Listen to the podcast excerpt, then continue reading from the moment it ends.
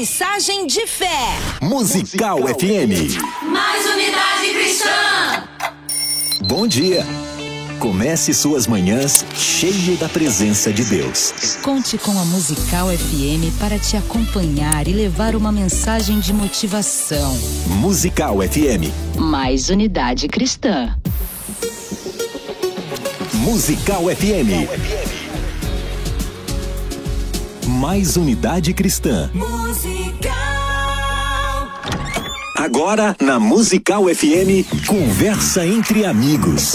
Um tempo de bate-papo para receber gente querida. Aqui na Musical. E falar das suas experiências de vida e com Deus.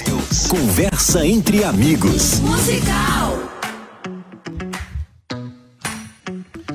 Um bom dia na graça e na paz de Jesus. Eu sou o pastor César Cavalcante e mais uma vez, para a glória de Deus, está no ar mais uma edição do programa de entrevistas, o programa Conversa entre Amigos, que uma vez por semana a gente para aqui o nosso debate, onde o palco quebra de segunda a sexta e tal, mas uma vez por semana a gente para para receber aqui um convidado ou uma convidada que tem feito a diferença na obra de Deus, no reino de Deus, geralmente pessoas estratégicas, escolhidas a dedo para participar aqui com a gente, para ser um, um bate-papo edificante, para que o nome do Senhor seja glorificado. Na técnica do programa está aqui o Beto, o nosso rapper, né? e também o nosso técnico aqui de som imagem, obrigado, Yuri, e temperatura, e pressão, e iluminação, e tudo mais que você pensar.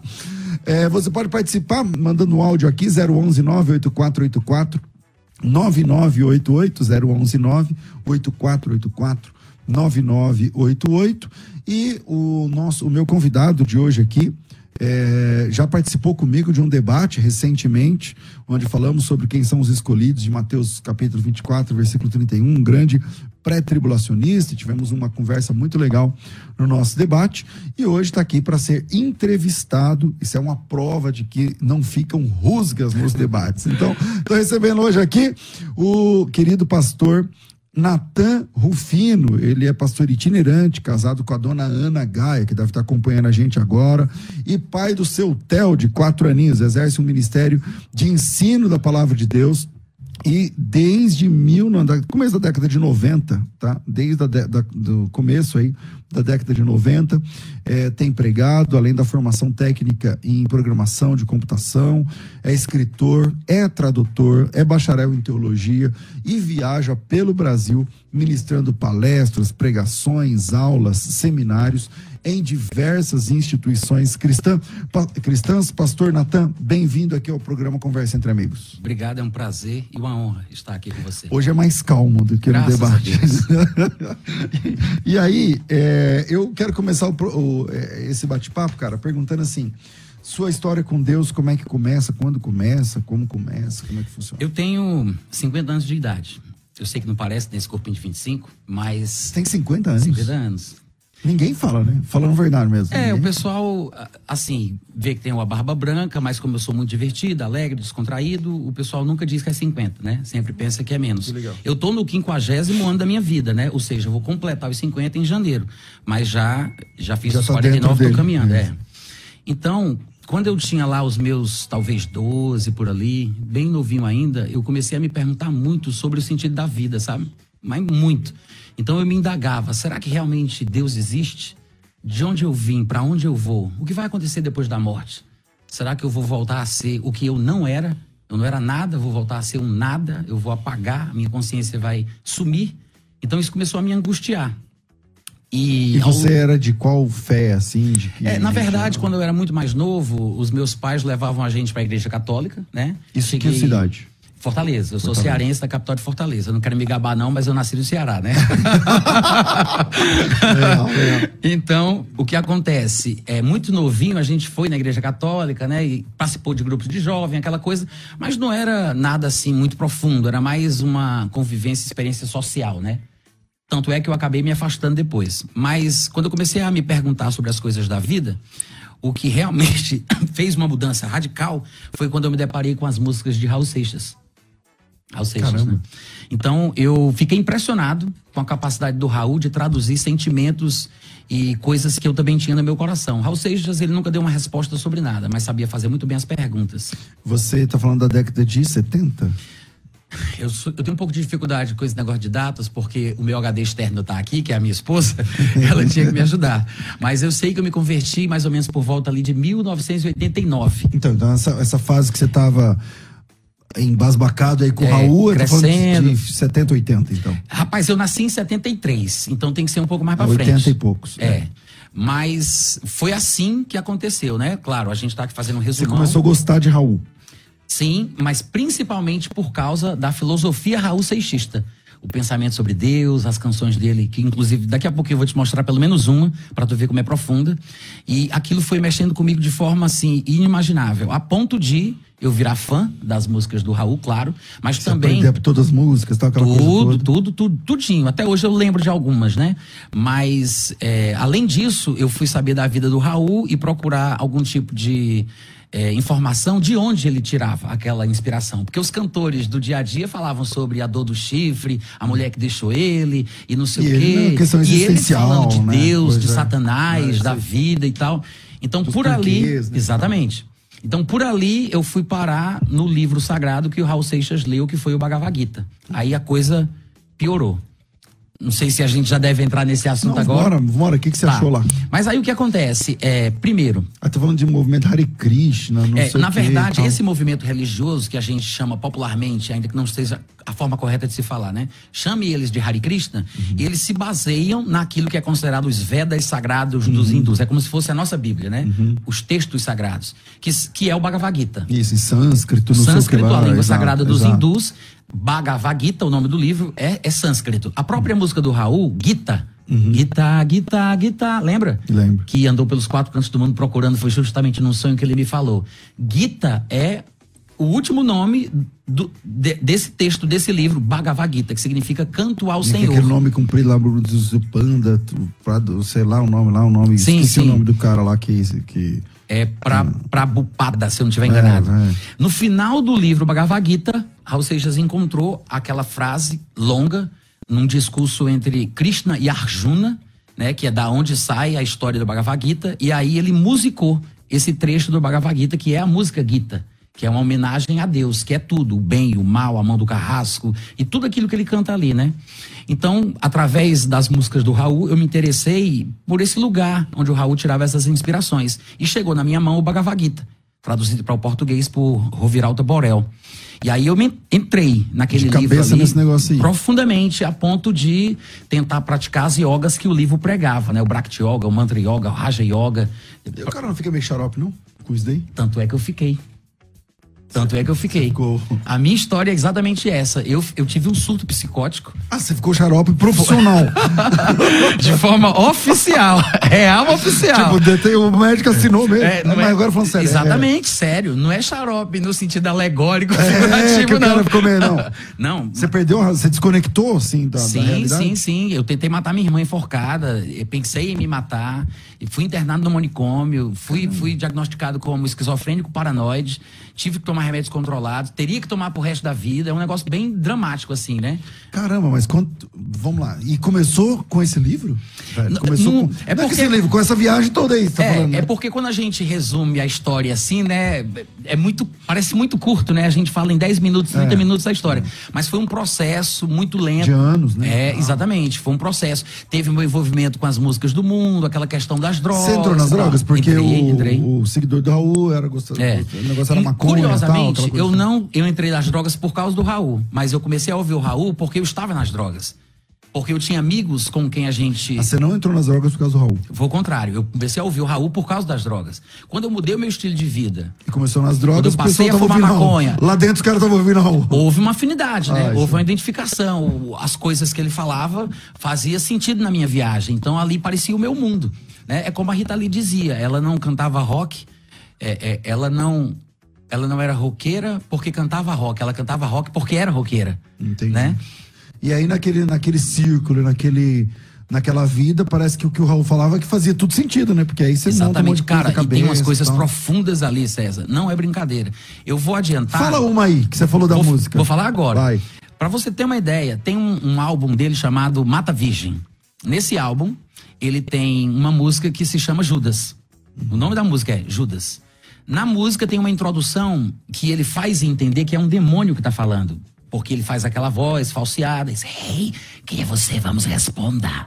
Aí Judas, que vai ser o cantor, na pessoa do Raul Seixas, diz, eu, com a voz aveludada, de bom moço, diz, eu sou Judas. Aí então começa a canção, parte de um plano secreto, amigo fiel de Jesus.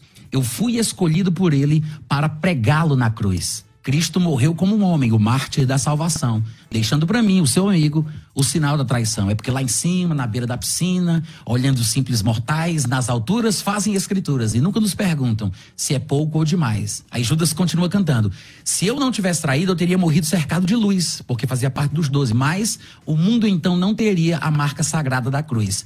E para provar que me amava, pediu outro gesto de amor, além da traição, que seria um gesto de amor.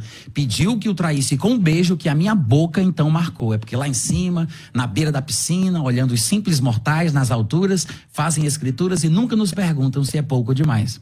Caramba. Não é profundo? profundo. E agora tu imagina um adolescente totalmente despreparado. Você já desenvolve uma tese que Judas. né, Cara, isso amigo me angustiava, Jesus, César. Me angustiava. Eu chorava. Eu chorava, literalmente, de soluçar.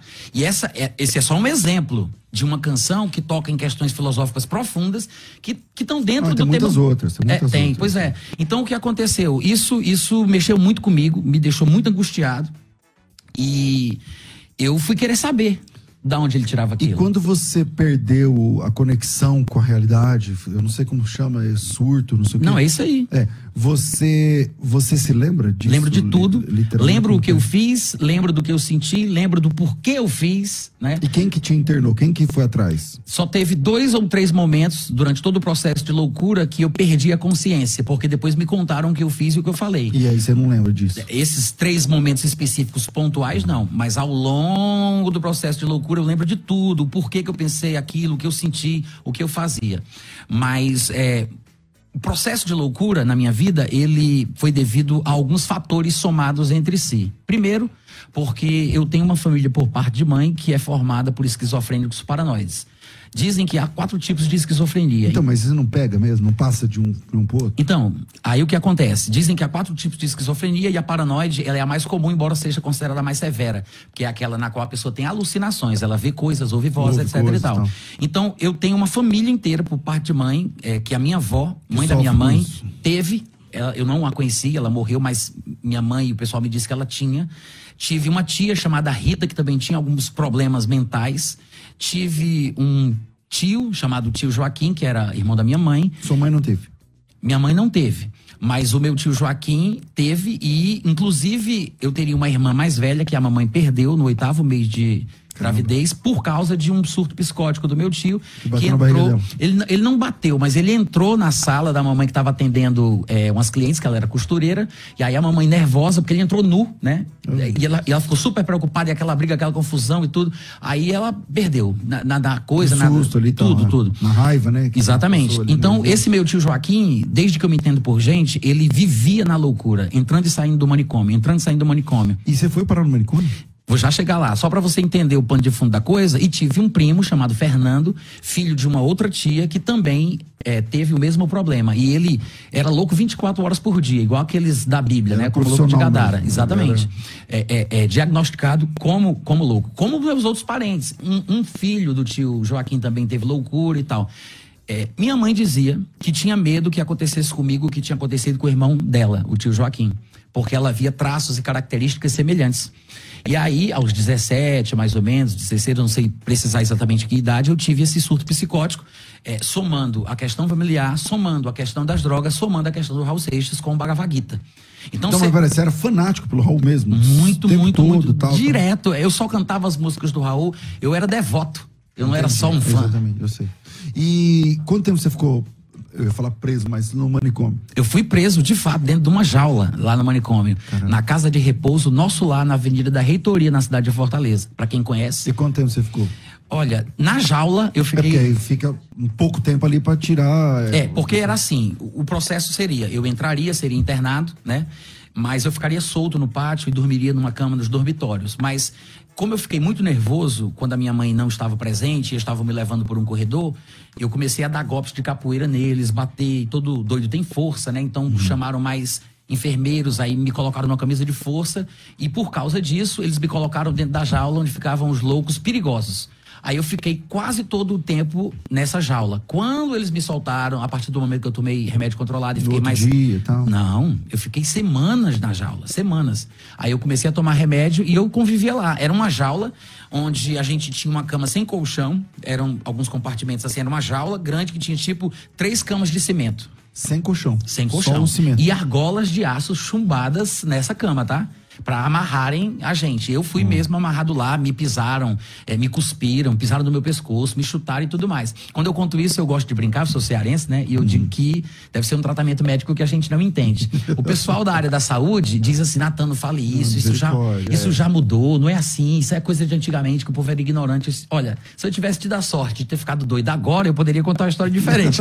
Mas eu Mas fiquei doido foi história é naquele essa, tempo. Então, na época nem falava, na época era hospício, né? Falava hospício e tal. Aí, sabe um, um filme que é muito parecido com o que eu passei? É o filme de Rodrigo Santoro, que é O Bicho de Sete Cabeças. Não, não, não vi. Tu tem que ver, é impressionante. É basicamente aquilo ali. E, quando, e tá, e você ficou lá, aí lá fica, fica pior, não fica não? Porque aí você vai tomando remédio. Cara, às vezes o pessoal morre, né? Então. Porque sai, ou né? ele se mata, ou um outro doido mata ele. Eu tive uma sorte, eu levei um chute de um outro doido, quase eu morria, fiquei sem respirar, o pessoal atendeu, prendeu esse doido, mas depois, quando eu fui amarrado, veio outro doido e me soltou. Então, assim, são experiências que a gente não sabe o que, é que vai acontecer. Mas, é, graças a Deus, né, eu superei, passei por E isso como você conseguiu sair de lá, mano? do manicômio. É, depois que eu estava mais fácil de ser controlado por causa da medicação, aí eles me soltaram no pátio. Quando eu fui solto no pátio, eu pude receber visitas. Aí pela primeira vez, a minha mãe, meu pai, minha irmã, meus parentes, amigos foram Você me tava mais visitar. calmo, tal. É, drogado, né? Dopado. Mas aí a minha mãe, quando me viu, ficou assustada, No estado que você tava.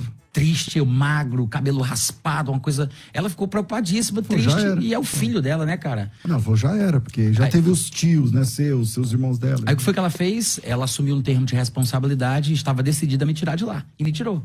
Não que eu estivesse bem. Não que os médicos ela aconselhassem. não quis que você ficasse. Exatamente. Ela sua idade e preferia tal. que eu ficasse na casa com ela. Só que o pessoal achava que era perigoso. Porque eu poderia eh, me prejudicar, me matar, me ferir ou ferir alguém. E de fato, eu ficava vigiado 24 horas por dia pela minha irmã, pelo meu primo, pelos amigos. Foi uma situação muito dramática. Minha mãe teve muita coragem de fazer isso, mas, E foi isso que te ajudou também. é, num certo E sentido. como que você saiu dessa, dessa psicose, dessa situação? Bom, é, primeiro, o processo que foi. é, eu não contei para ti os detalhes, mas ao longo desse processo de enlouquecimento, eu, eu passei por algumas coisas que começaram a assustar a minha irmã. Ela me viu, por exemplo, raspando a cabeça, eu tinha um cabelão grandão, enrolado, tinha brinco na orelha. Aí eu comecei a tirar tudo aquilo, né? Porque eu estava aprendendo pelo Bhagava, Bhagavad que era é, vaidade. E eu tinha que me equilibrar espiritualmente. Aí eu comecei a me transformar. Raspei o cabelo, não sei o quê, fiquei olhando pro sol, umas coisas muito esquisitas.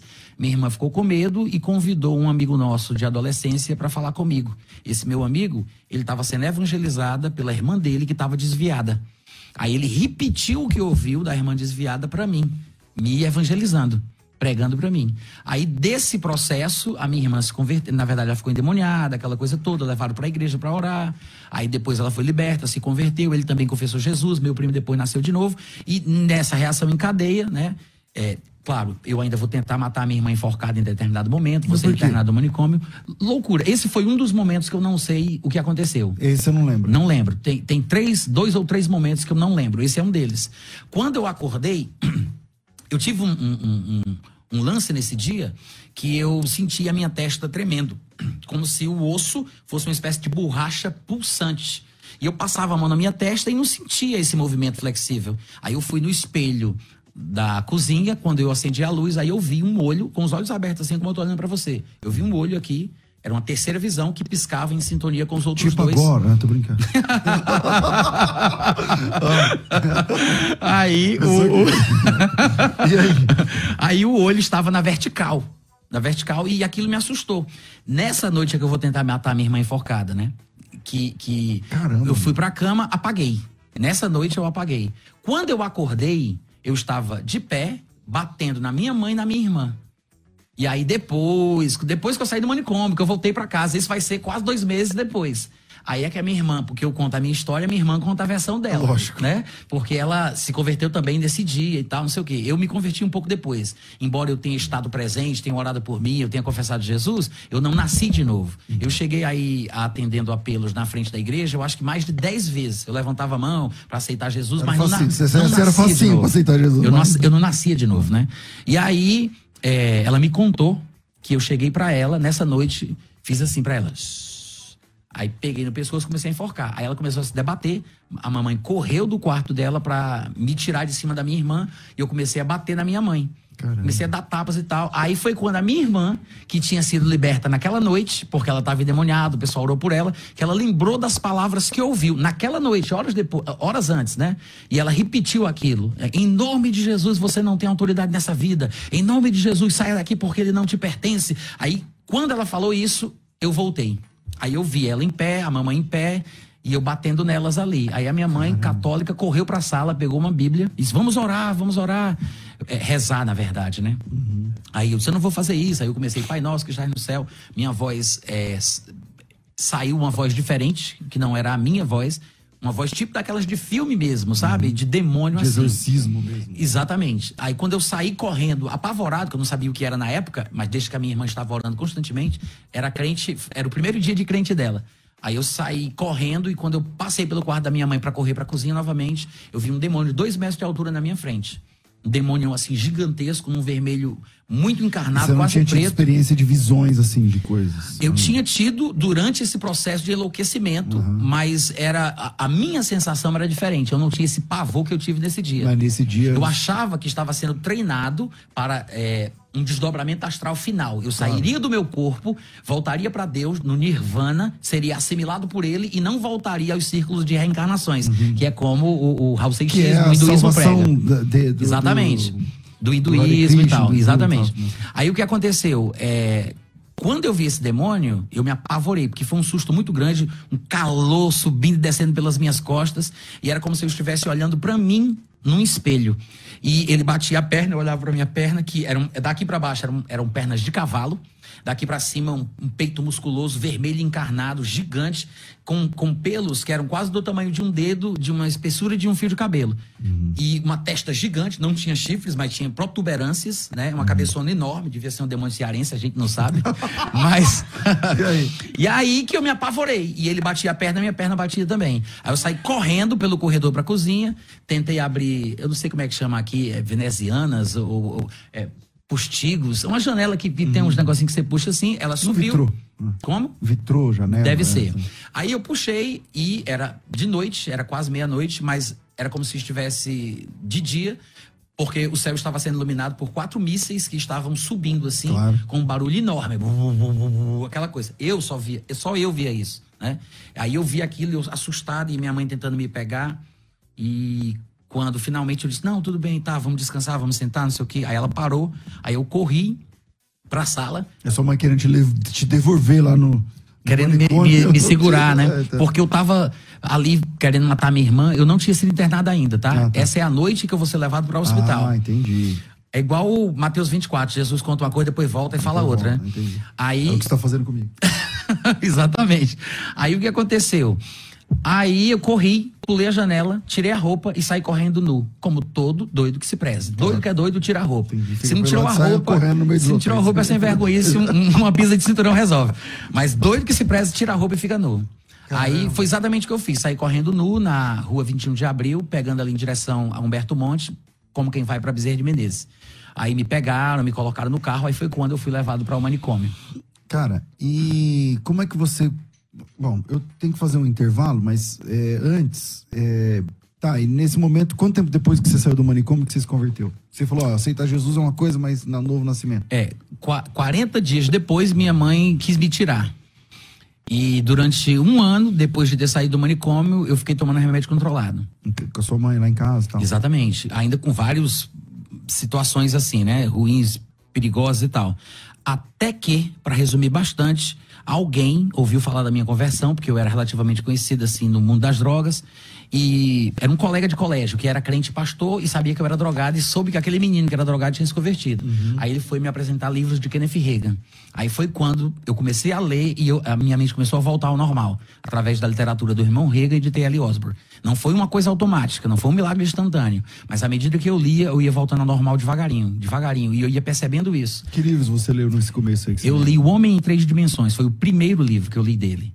Dali, eu não falava inglês naquela época, não entendia nada, não sabia nem pronunciar o nome inglês dele. Não. Não. era em português, Ah, tá. né? Mas devido à influência dele Os na minha vida. Traduzidos pelo R.R. Soa- R.R. Soares na época. É, né? o primeiro livro do irmão Reagan no Brasil foi publicado por Valnice Milhomens, que é Sim, o nome verdade, de Jesus. verdade. Depois Valnice parou e o R. Soares O pegou. começou. Exatamente. T.L. Osborne, né? Isso. Aí eu fui lendo Como Receber a Cura Milagrosa, de T.L. Osborne. enfermos. Essa é, o Curar Enfermos e Expulsar Demônios eu só fui ver depois que eu já era crente e tal. Mas no comecinho foram alguns livros. Não tinha muito livro em português, inclusive, naquela época, que é por É isso porque que o eu... R.R. tava começando a traduzir esses livros aí. É, e eu, eu não tinha acesso a tudo, né? Então, é, isso me motivou, inclusive, a estudar inglês, que é por isso que eu falo inglês, estudei inglês por causa da literatura dele. Eu queria mais acesso, mais material, né? Porque tinha me feito muito bem e tinha me trazido a sanidade mental de volta.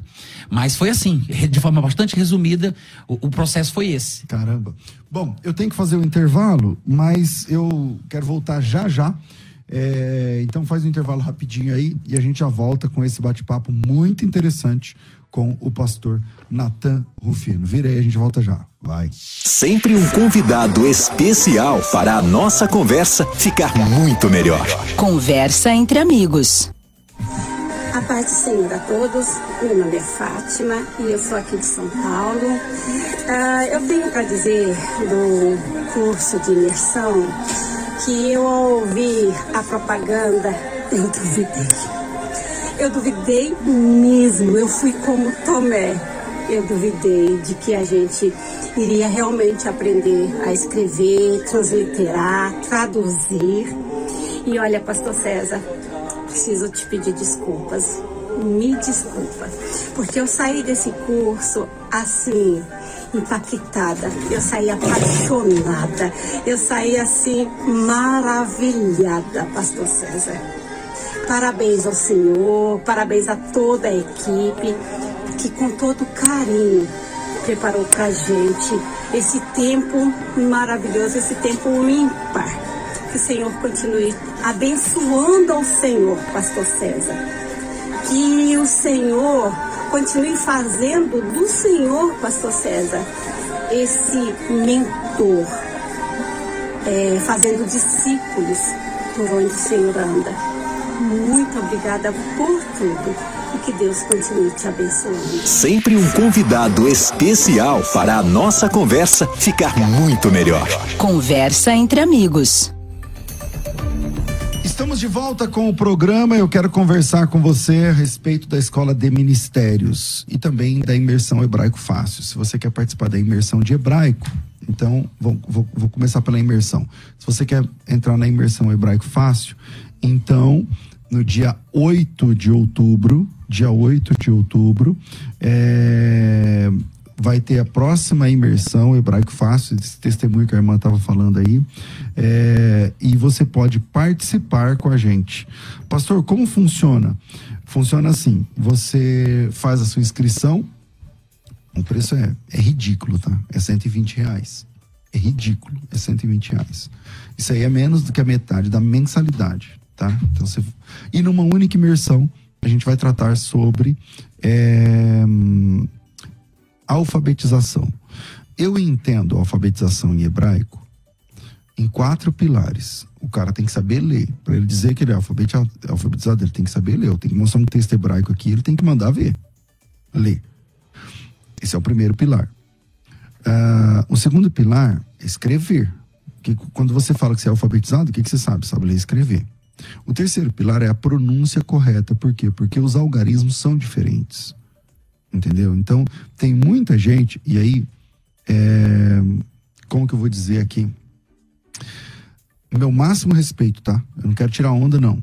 Mas as pessoas que falam, tipo, ruache, sabe? É, Exad, não sei o que lá. Eu tiro o chapéu para essas pessoas porque eles estão aprendendo no papel. Como ela vai adivinhar que o CH em hebraico, o som é de o som é gutural, que é a letra het. Não tem como ela adivinhar que ao invés de ruach é ruach, que, que ao invés de echad é errad. Nunca ela vai olhando no papel, ela vai conseguir fazer isso.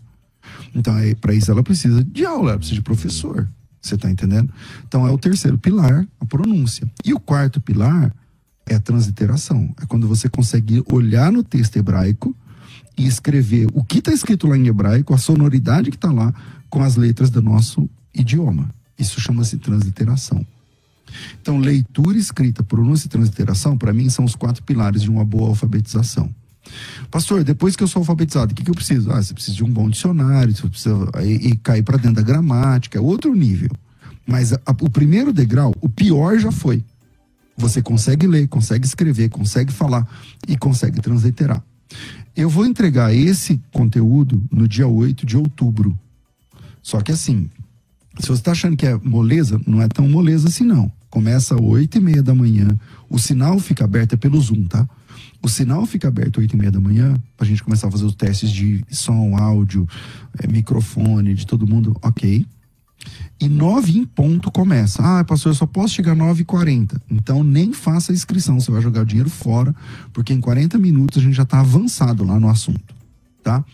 É, agora, a imersão passada, eu resolvi deixar para eles por dois ou três dias o acesso de todas as tantas horas lá de imersão. E eu acho que isso aí foi muito legal. São quase 10 horas de conteúdo. E eu acho que isso foi muito legal. Então, dessa vez, eu me comprometi aqui com a minha equipe de deixar o acesso por uma semana para cada aluno. Então, você pode ver no ao vivo, especialmente no ao vivo, tirar dúvidas, fazer pergunta. Você assiste pelo Zoom, mas você tira dúvida pelo grupo do WhatsApp. Você pode, você escreve lá, poxa, pede para ele repetir não sei o quê, manda áudio lá, as meninas vão me falando as perguntas e eu vou respondendo ali em tempo real, tá? É, então você precisa fazer inscrição e entrar no grupo do WhatsApp, no grupo de alunos do WhatsApp, tá certo? Depois disso, vai ficar disponível por uma semana ainda o curso que você pode rever, rever novamente, rever novamente e tudo mais. Se você tem interesse de participar dessa imersão, tem certificado? Tem. Tem material didático? Tem. Tem um material didático que, na verdade, é um curso à parte. Você está entendendo? É um curso à parte. Com ele, você, você vai sozinho aí para outros níveis. Como que eu faço? É só pelo WhatsApp, me chama agora, 011 São Paulo, 990076844, 9 90076844. Para você que está acompanhando pelo YouTube, está assistindo, tem vagas para você. 990076844, 90076844. Beleza? É, a, outra dica que eu que queria dar é sobre a Escola de Ministérios. Tem vagas abertas agora na Escola de Ministérios, é um centro de treinamento fabuloso. Você tem mentoria todo mês. Esse mês já teve uma mentoria entre comigo e com Silas Malafaia, ao vivo com todo mundo e ainda vai ter uma próxima mentoria sobre como implantar ministério de casais na igreja. Isso é, é mentoria para o grupo de, da escola de ministérios, fechado para alunos. É, tem mentoria todos os meses, conteúdos todas as semanas, evento ao vivo todo ano e 24 cursos à sua disposição. O valor, é, é, dá até vergonha de falar depois de tudo isso, né? O valor é R$ reais. Se você quiser, é uma mensalidade de R$ reais no boleto. É só chamar no WhatsApp, coloca teu nome, tracinho Ministério, 990076844. Continue na Musical. Daqui a pouco tem mais. Conversa entre amigos. Você que acompanha a Musical FM não pode perder. Programa Debates Musical FM. Temas que fazem parte do dia a dia. Assuntos importantes que podem esclarecer as suas dúvidas. Sempre com convidados especialistas para debater sob a luz da palavra de Deus. Debates com o pastor César Cavalcante. De segunda a sexta, às 11 da manhã, na Musical FM. Mais unidade cristã. Estamos de volta com o programa Conversa Entre Amigos, hoje recebendo aqui o pastor Natan Rufino. Cara, que história, que história, que legal. Mas uma pergunta, a pergunta que não quer calar, né? Já como falou do começo da conversão, tal, a, a sua situação no manicômio, na, enfim, é, não é bipolaridade, como chama? A, A esquizofrenia? Esquizofrenia mesmo. É, como que ficou, ou como que é hoje, anos e anos depois, décadas depois, como que é hoje o Natan Rufino e o Raul Seixas? Você gosta, você curte, você ouve, não? você Não, eu gosta, ouço. você- o Raul eu ouço é? de vez em quando, mas por questões de é, análise, para ver se eu consigo identificar em alguma música dele que eu não lembro mais os mesmos princípios, porque eu só fui entender o que Raul Seixas estava cantando depois que eu me converti. Porque na época em que eu ouvi o Raul, que eu Você curti- achava que estava entendendo, mas não dava. é, eu curti, achava interessante, me identificava com as dúvidas e as perguntas que ele fazia, mas o Raul Seixas nunca deu respostas. Quando eu me converti, que eu comecei a conhecer a palavra, aí é que eu fui entender o que estava por trás das canções, que são muito profundas, inclusive até verdadeiras. Em alguns aspectos, até quando ele fala de Satanás, é o Satanás bíblico, né? Bem dentro do padrão da Bíblia, mas eu só fui entender depois. Então, de vez em quando, assim, eu vou dar uma olhadinha e tal. E você participa de algum. Porque o Raul é hoje ainda quase uma religião. né? Sim, exatamente. É, tem igreja. Exatamente. Você participa ou, de algum fórum, algum chat, algum grupo, alguma coisa de pessoas que. Que, que gostam do Raul, ou ex, pessoa, pessoas que não gostam mais do Raul. Uhum. Então, Você faz algum tipo de trabalho voltado para esse público? Nada, nenhum. E na verdade, eu raramente falo sobre essa parte da minha vida. Porque hoje em dia, depois que eu entrei no ministério, eu gasto todo o meu tempo ensinando a Bíblia, né? Naquilo que eu posso fazer. Mas de vez em quando acontece de alguém saber da minha história e me pede pra falar. Então eu já cheguei a gravar e postar no meu canal do YouTube por causa do pedido dos outros, não foi por iniciativa minha. Então não é uma coisa sobre a qual eu fico falando. Mas eu já tive vontade, inclusive, de aproveitar um aniversário de morte do Raul Seixas. Já pensei nisso seriamente. Em pegar assim, uma banda com o pessoal da igreja e fazer um projeto evangelístico pesado, hardcore. Que Como seria, assim? seria pegar o aniversário de morte do Raul, que toda vida. Em todo canto do Brasil, o pessoal faz as, festeja, as festas, vão para as faculdades, Toca música, celebram, então. tocam música. Então, o que é que eu faria? A gente alugaria um auditório dentro de uma universidade, ensaiaria músicas específicas do Raul que dão para pregar em cima delas, para chamar a atenção do povo, trazendo as respostas das perguntas que ele fez nas canções. E aí a gente chamaria o show de O Esperado Dia do Eclipse. Porque o Raul Seixas, ele fez uma música dizendo assim, olha, quando eu compus a música Ouro de Tolo, uns imbecis me chamaram de profeta do Apocalipse. Mas eles só vão entender o que eu falei no esperado dia do eclipse. Então o show seria o esperado dia Entendi. do eclipse. E aí a ideia Ah, seria, seria essa, mas nunca. uma estratégia de evangelismo É. grande. Ou Muito a gente- embora você sabe que você seria julgado e sentenciado pela comunidade evangélica. A minha maior preocupação não seria essa. A minha maior preocupação seria ou a gente converteria todo mundo que estivesse na plateia, ou a gente sair ali apedrejado. Ou não né? sairia. é um tudo ou nada, é verdade. É, e como que você começou a estudar, a se envolver com, com apologética, com, com estudos mais profundos, como soteriologia, é, arminianismo, mais, mais essencial, porque a gente, a gente falava em off, né? Que a pessoa, eu digo que um monte de coisa a gente não escolhe. Você, você é e crê do jeito que te passaram. Tipo, é, sei lá, tipo. Você é homem porque nasceu homem. É, não, eu falo teologicamente, por Hum. exemplo, você vai numa igreja calvinista, você vai ser calvinista. É difícil você não ser calvinista. Embora os calvinistas, eles não nasçam organicamente, eles são produzidos de forma artificial, né?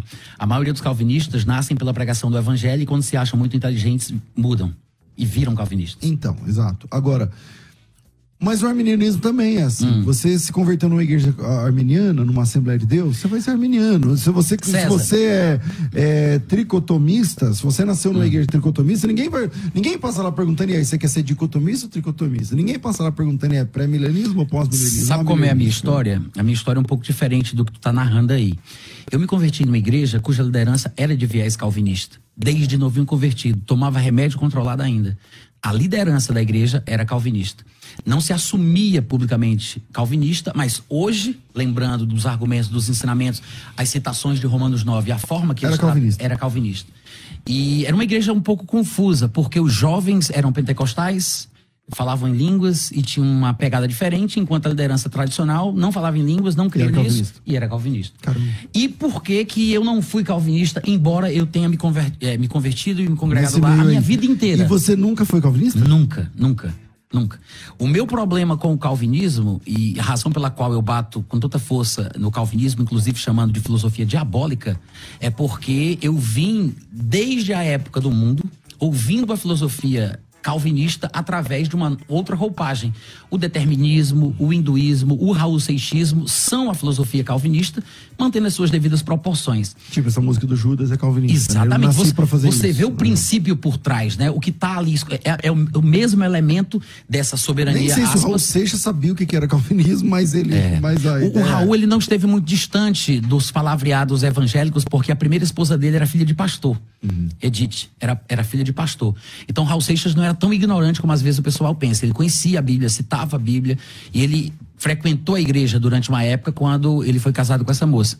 Mas é, é, o que aconteceu, o que me levou, como você perguntou, a entrar nesse mundo né, da, da Bíblia, do ensino, da apologética, é. Aí? foi justamente a incapacidade de responder às argumentações dos meus líderes calvinistas.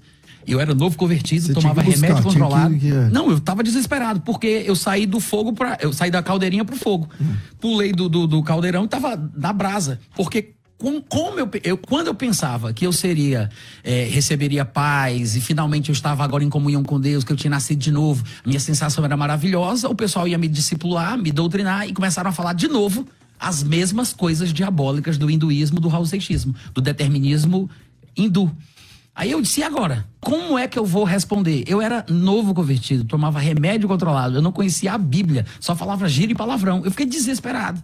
Então, assim, foi um processo árduo de muito sofrimento e que eu tive que, as, as duras penas, né? Ler o Novo Testamento muitas vezes, orar muito em línguas, confiar virar. muito em Deus, sofrendo, apanhando, sem respostas, até que a luz começou a brilhar no meu coração devagarinho, devagarinho. Hoje, hoje eu consigo falar sobre o assunto com certa propriedade.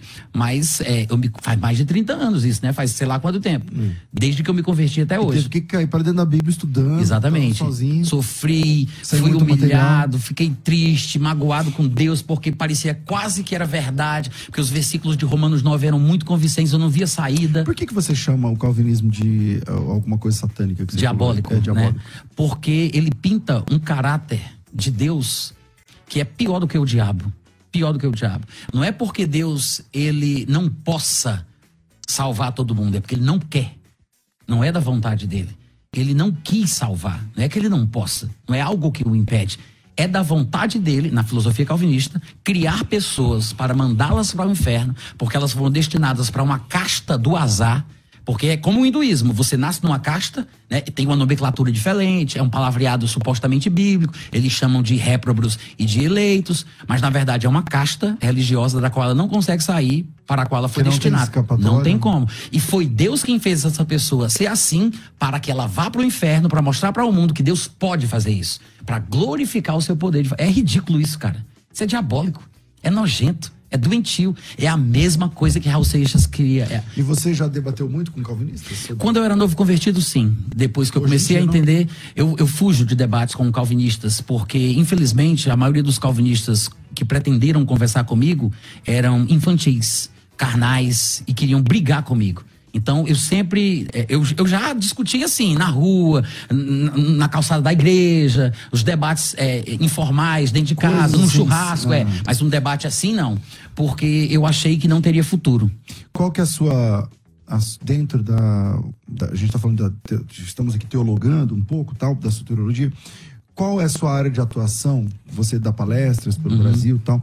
Qual é mais a sua área de atuação hoje? Eu ensino sobre várias coisas diferentes. É um espectro relativamente grande. Eu falo sobre dons ministeriais, falo sobre fé, falo sobre direção espiritual, falo sobre novo nascimento, falo sobre casamento, divórcio, novo casamento, falo sobre escatologia, falo sobre o calvinismo, sobre salvação, perda de salvação, falo de muitas coisas diferentes. Eu não saberia te dizer especificamente, é assim, uma área na qual eu me detenha mais. Por outro lado, depois que eu comecei a fazer gravações de eh, assuntos escatológicos, as pessoas se interessaram. Escatologia é um negócio que pega, né? É, e aí começaram a me pedir para fazer conferências sobre esse tema, quando viram os vídeos no meu canal. E como eu, quando viajo, levo meu tripé, a minha câmera, eu gravo, eu edito e posto, aí começaram a aparecer mais vídeos de escatologia e o pessoal começou a achar que eu era especialista do assunto.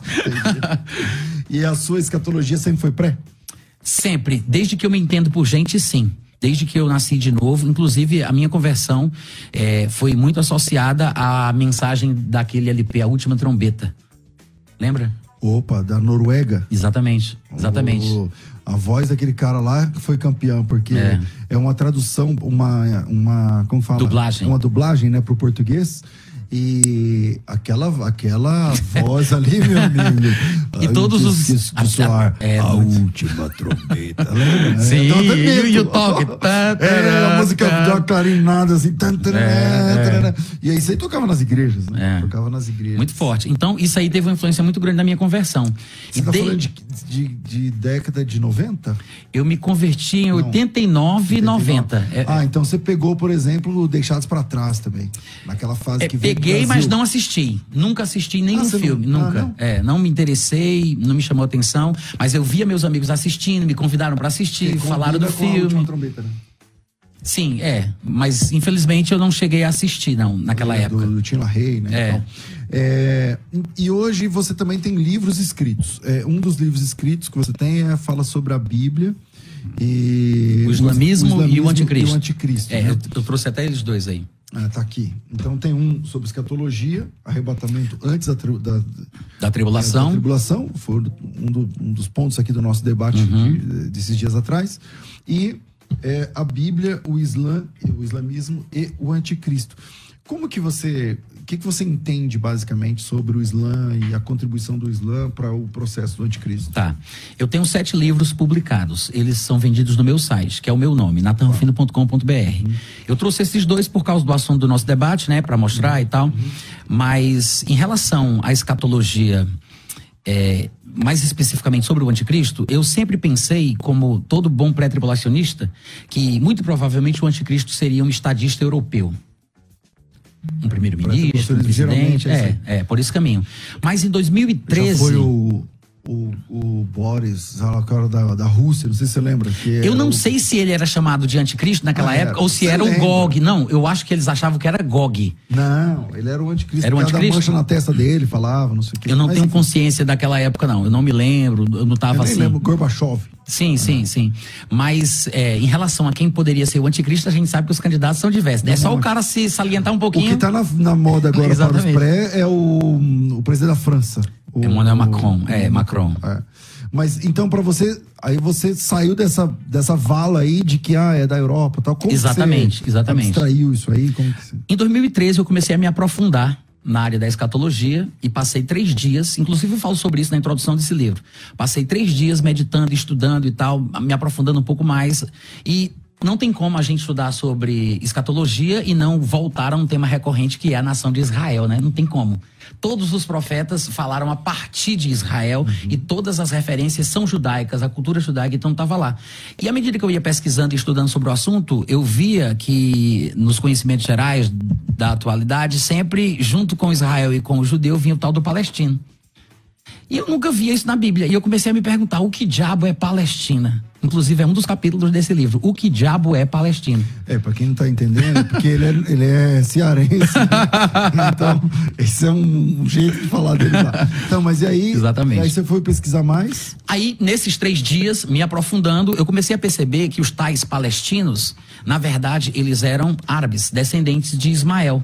E por incrível que pareça, as características dos ismaelitas, que quase 100% são muçulmanos, né? Inclusive a religião islâmica ela foi funda, criada por Maomé, que supostamente ele era um filho de um dos descendentes de Ismael. Sabe aqueles doze príncipes que Ismael gerou? Então um desses descendentes teria gerado Maomé.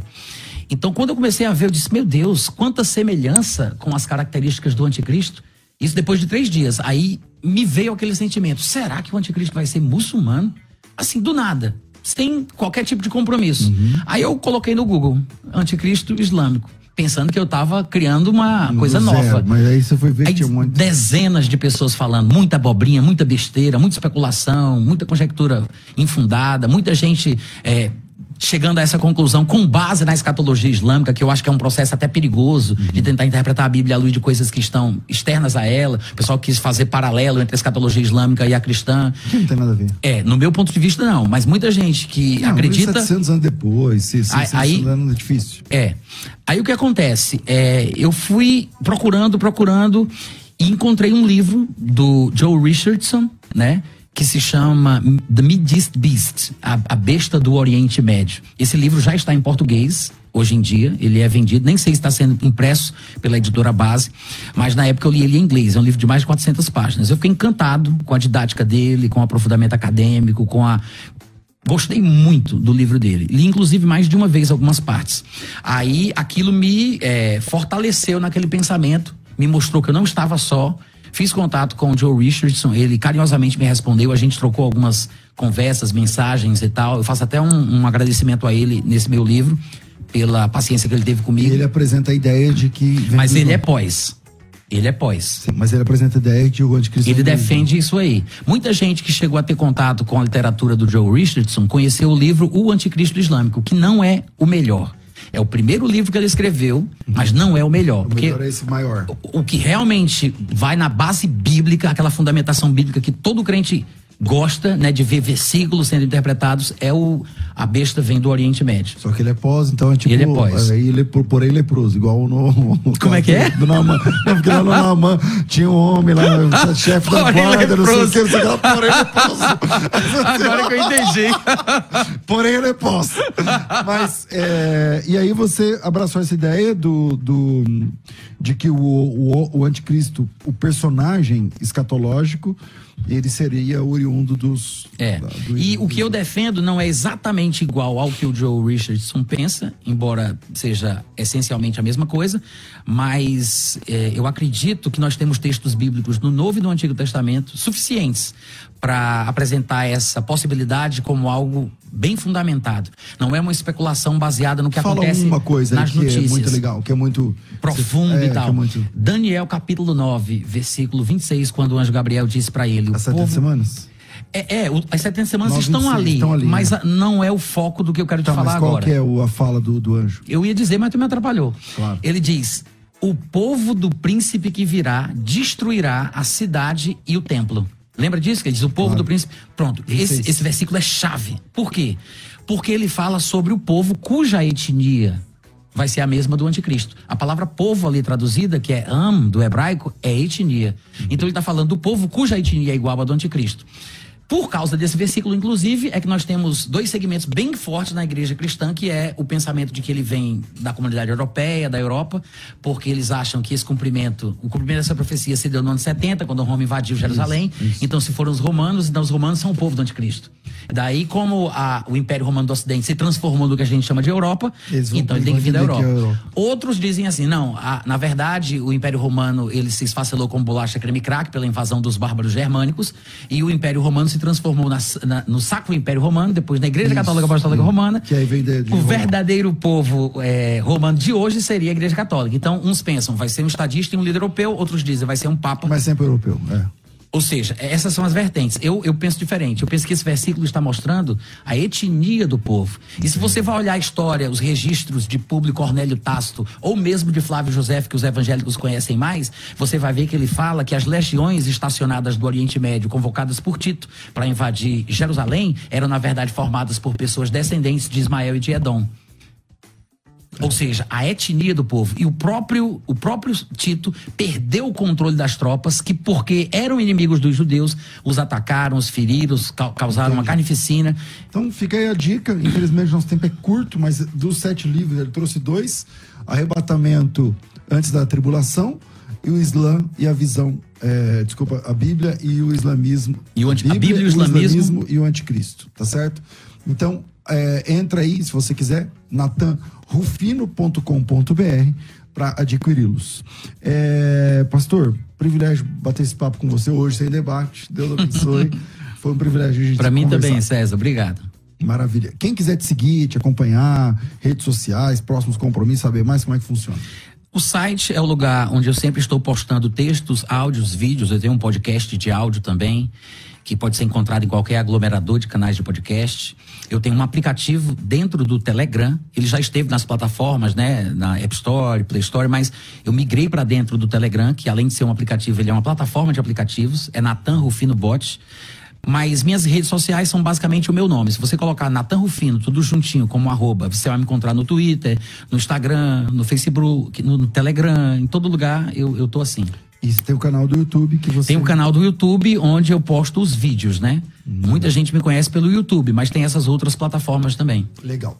Natan, obrigado, Deus abençoe. Infelizmente, o nosso tempo é curto, eu fico por aqui. É, mas às duas da tarde eu volto com o bom e velho programa Crescendo na Fé. Beto, valeu, pessoal da nossa produção. Muito obrigado, Deus abençoe. Eu fico por aqui. À tarde a gente volta com Crescendo na Fé. Tudo isso muito mais a gente faz dentro do reino, se for da vontade dele. Você ouviu? Conversa entre amigos. O papo foi excelente. De volta na próxima semana.